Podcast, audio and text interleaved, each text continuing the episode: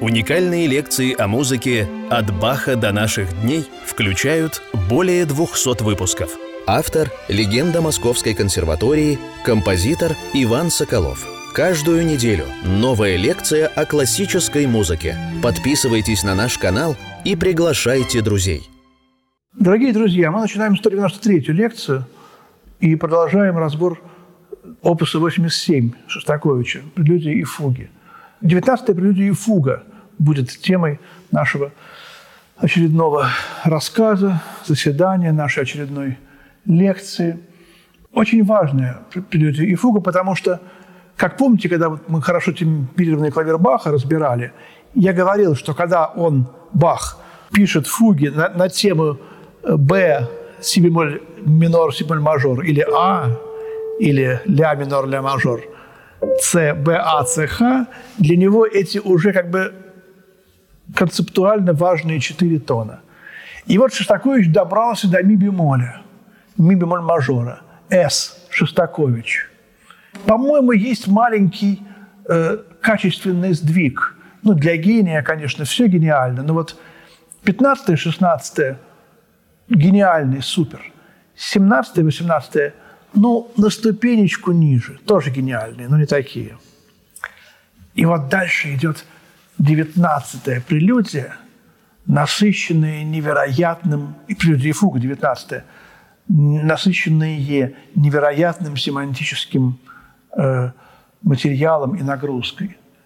Вот я сыграю эту девятнадцатую прелюдию и начало фуги, а потом мы поговорим.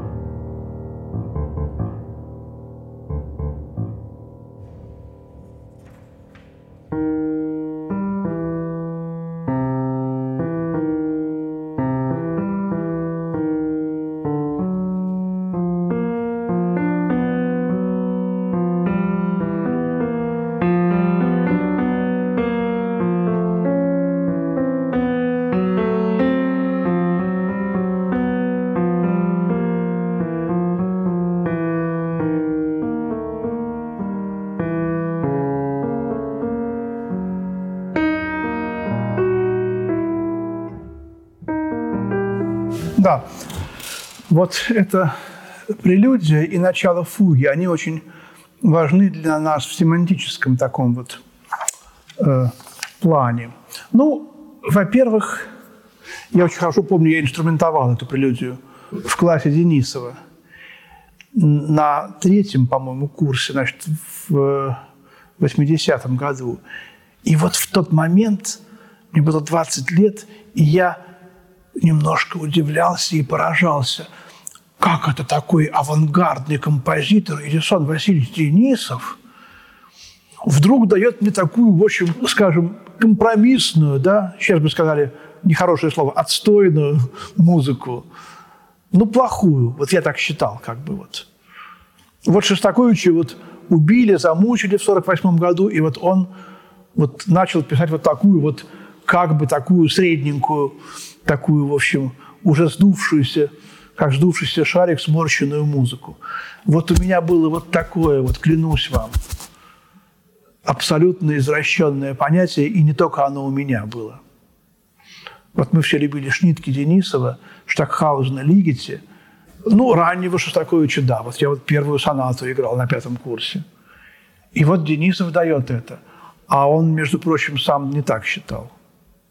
Вот, хотя у него и в дневниках что-то другое. Но я вот потом только понял, насколько гениален вот этот, этот поздний стиль Шостаковича, поздний стиль Заболоцкого, и насколько они были правы и не наступали на горло своей песни.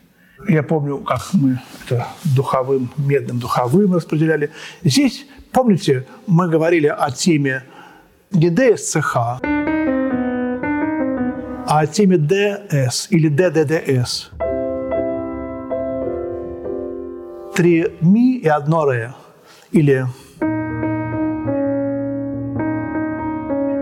тема из первой прелюдии, тема из четырнадцатой фуги, тема из четырнадцатой прелюдии,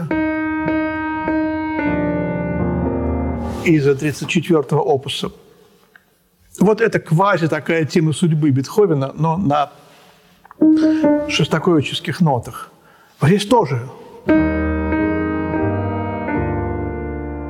Понимаете? Вот. И с другой стороны, соль-мажорная прелюдия здесь тоже явно совершенно вспоминается. Конечно, вот это соль, соль, соль, фа.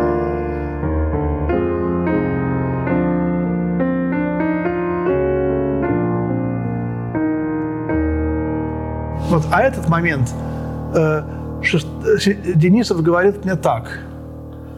Э, ну, здесь, конечно, деревянные духовые. Э, гобои или два, два гобоя, два кларнета. Гобои. Но потом он мне посоветовал дать здесь ксилофон. Пу-пу-пу-пу, двумя палочками. И вот я не понял, я написал ксилофон, как он сказал. Но потом я послушал гениальную вещь Шостаковича «Казнь Степана Разина». Ведь известно, как Шостакович, в общем, зашифровывал свои сочинения. Помните, вот э, 905 год.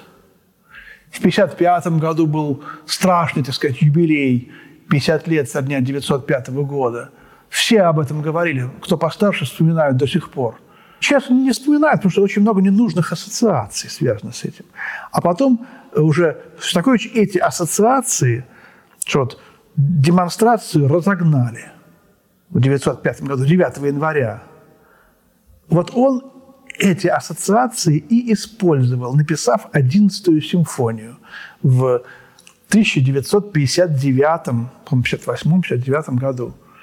Вот. И это было смело, хотя, так сказать, он-то знал, что он туда вкладывает. Вот это был типичный пример его эзопового языка. И абсолютно таким же примером его эзопового языка была вот эта вот э, поэма э, «Казнь Степана Разина» на слова Евтушенко.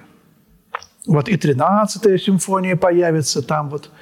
И тоже Евтушенко очень был смелым, потом он, правда, немножко под давлением властей изменил текст 13-й симфонии о Бабьем Яре, не спросив, кстати, мнения Шостаковича. Он изменил текст, вторгнувшись без ведома автора музыки э, в симфонию. Она существует в двух вариантах. Конечно, потом уже после перестройки вернулись к первому варианту – но в этой вот э, вещи, как когда э, Степана Разина поднимают на шафот, он стоит на эшафоте, толпа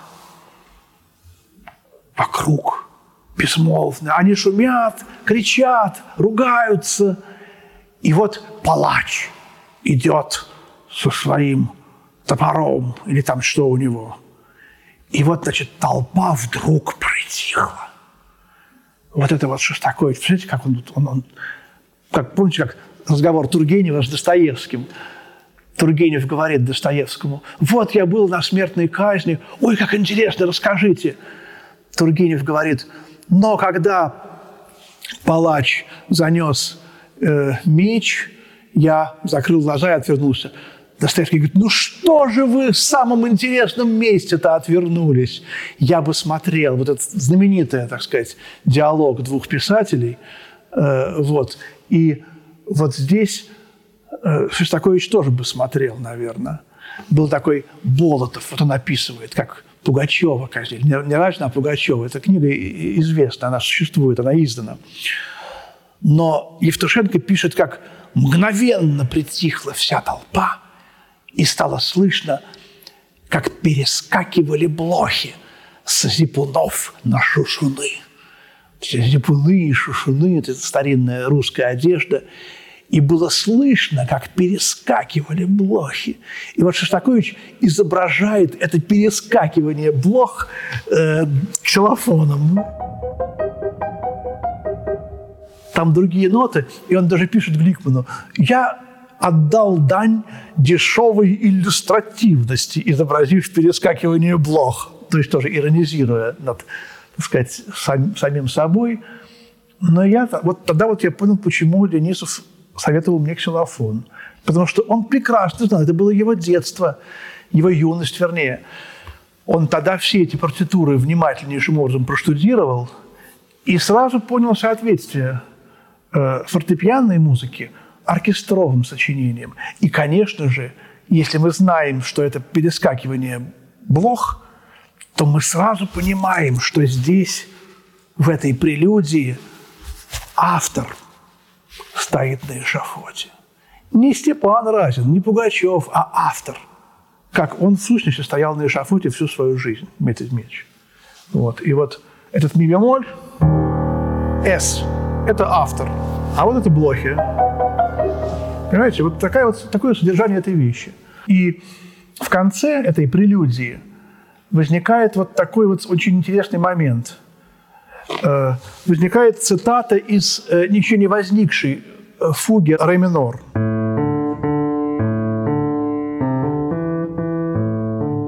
Двадцать четвертая фуга, а вот конец.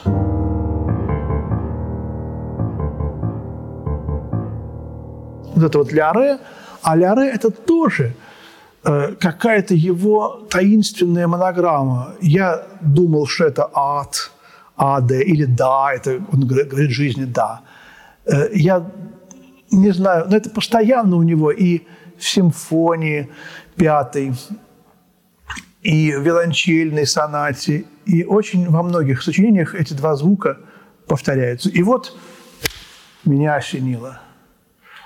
В какой-то момент я послушал гораздо позже возникшую вещь Шостаковича – это вокальный цикл на слова Блока, Александра Александровича Блока.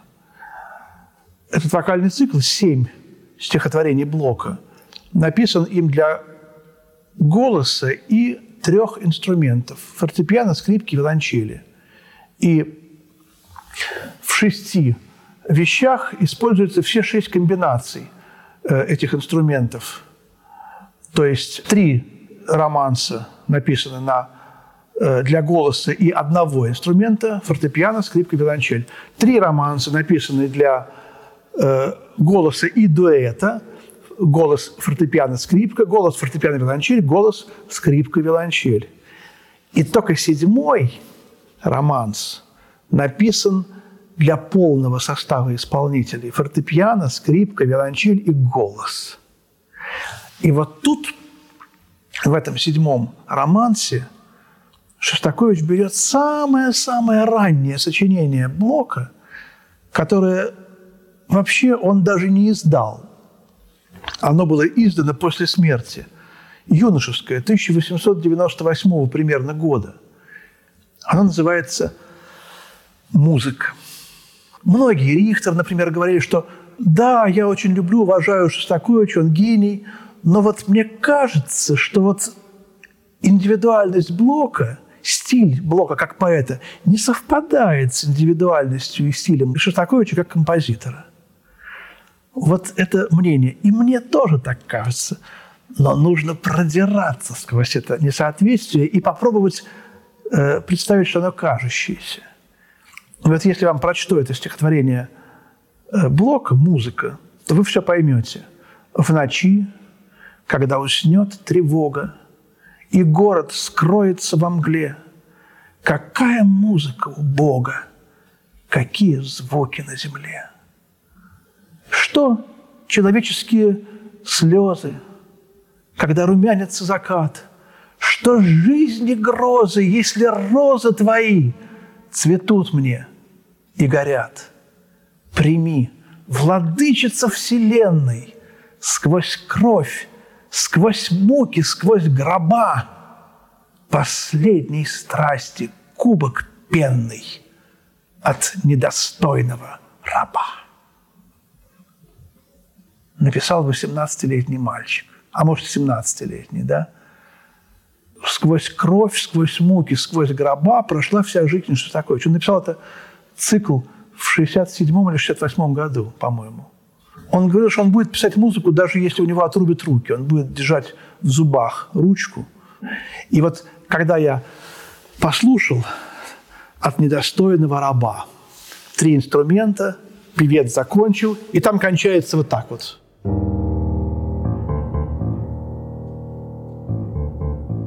Вот абсолютно этим же кончается седьмой романс на такие невероятно важные для Шостаковича слова Блока. Автоцитата, потому что это 50-й, 51-й год, а то 67-й или 8-й. И вот, понимаете, вот это ми бемоль, а это или ад, или да. Он говорит аду да, или что, так, что это такое? Реля и, может быть, это Малер, похоронный марш из первой симфонии. Тут много загадок. И вот э, мы посмотрим эту фугу вкратце. Она очень странная. Пять четвертей. Опять мы об этом размере говорили в прошлой лекции. Э, но здесь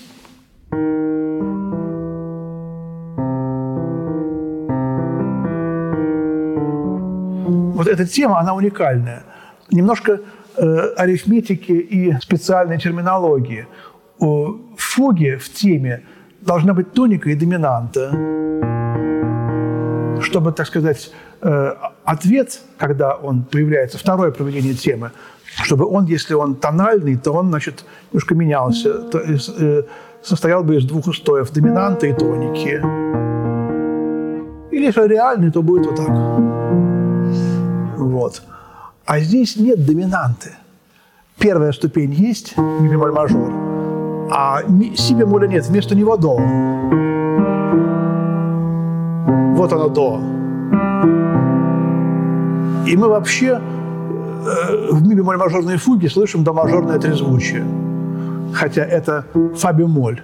То есть он нас полностью э, не обязательно понимать тем, кто не владеет специальным музыкальным образованием, но главное понять, что он нас абсолютно дезориентирует. Вот эта фуга, наверное, вот за нее ее, его больше всего ругали.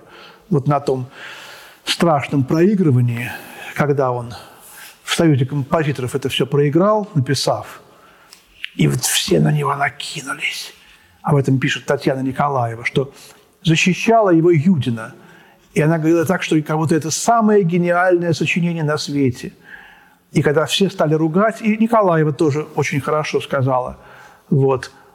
А когда все ругали, Юрина говорила, а вот вы напишите одну такую фугу, там товарищ такой-то. Вот напишите, а потом ругайте. Вот она очень себя смело вела, и вот очень сложная фуга. И помните, мы мимажорные разбирали. Э, я говорил, что здесь Шостакович – подражает немножко своему ученику Свиридову. А здесь он подражает своей ученице Уствольской. вот, и которая тоже у него в 49-м закончила аспирантуру. И вот такая вот страшная, какая-то, знаете, запутанная, как наша жизнь, как жизнь Шостаковича тех времен, фуга мажорная. Ну, давайте вот на этом закончим нашу лекцию. Особенная прелюдия и фуга мажор, особенная совершенно тема, и поэтому мы посвятим нашу 193-ю лекцию только этой прелюдии фуги. Ну, а следующий будет 20-я, как обычно. 20-я прелюдия фугов, и пойдем подряд. Тоже совершенно особенная. Э, о ней 20-й в следующий раз. Спасибо, дорогие друзья. Всего доброго и до свидания.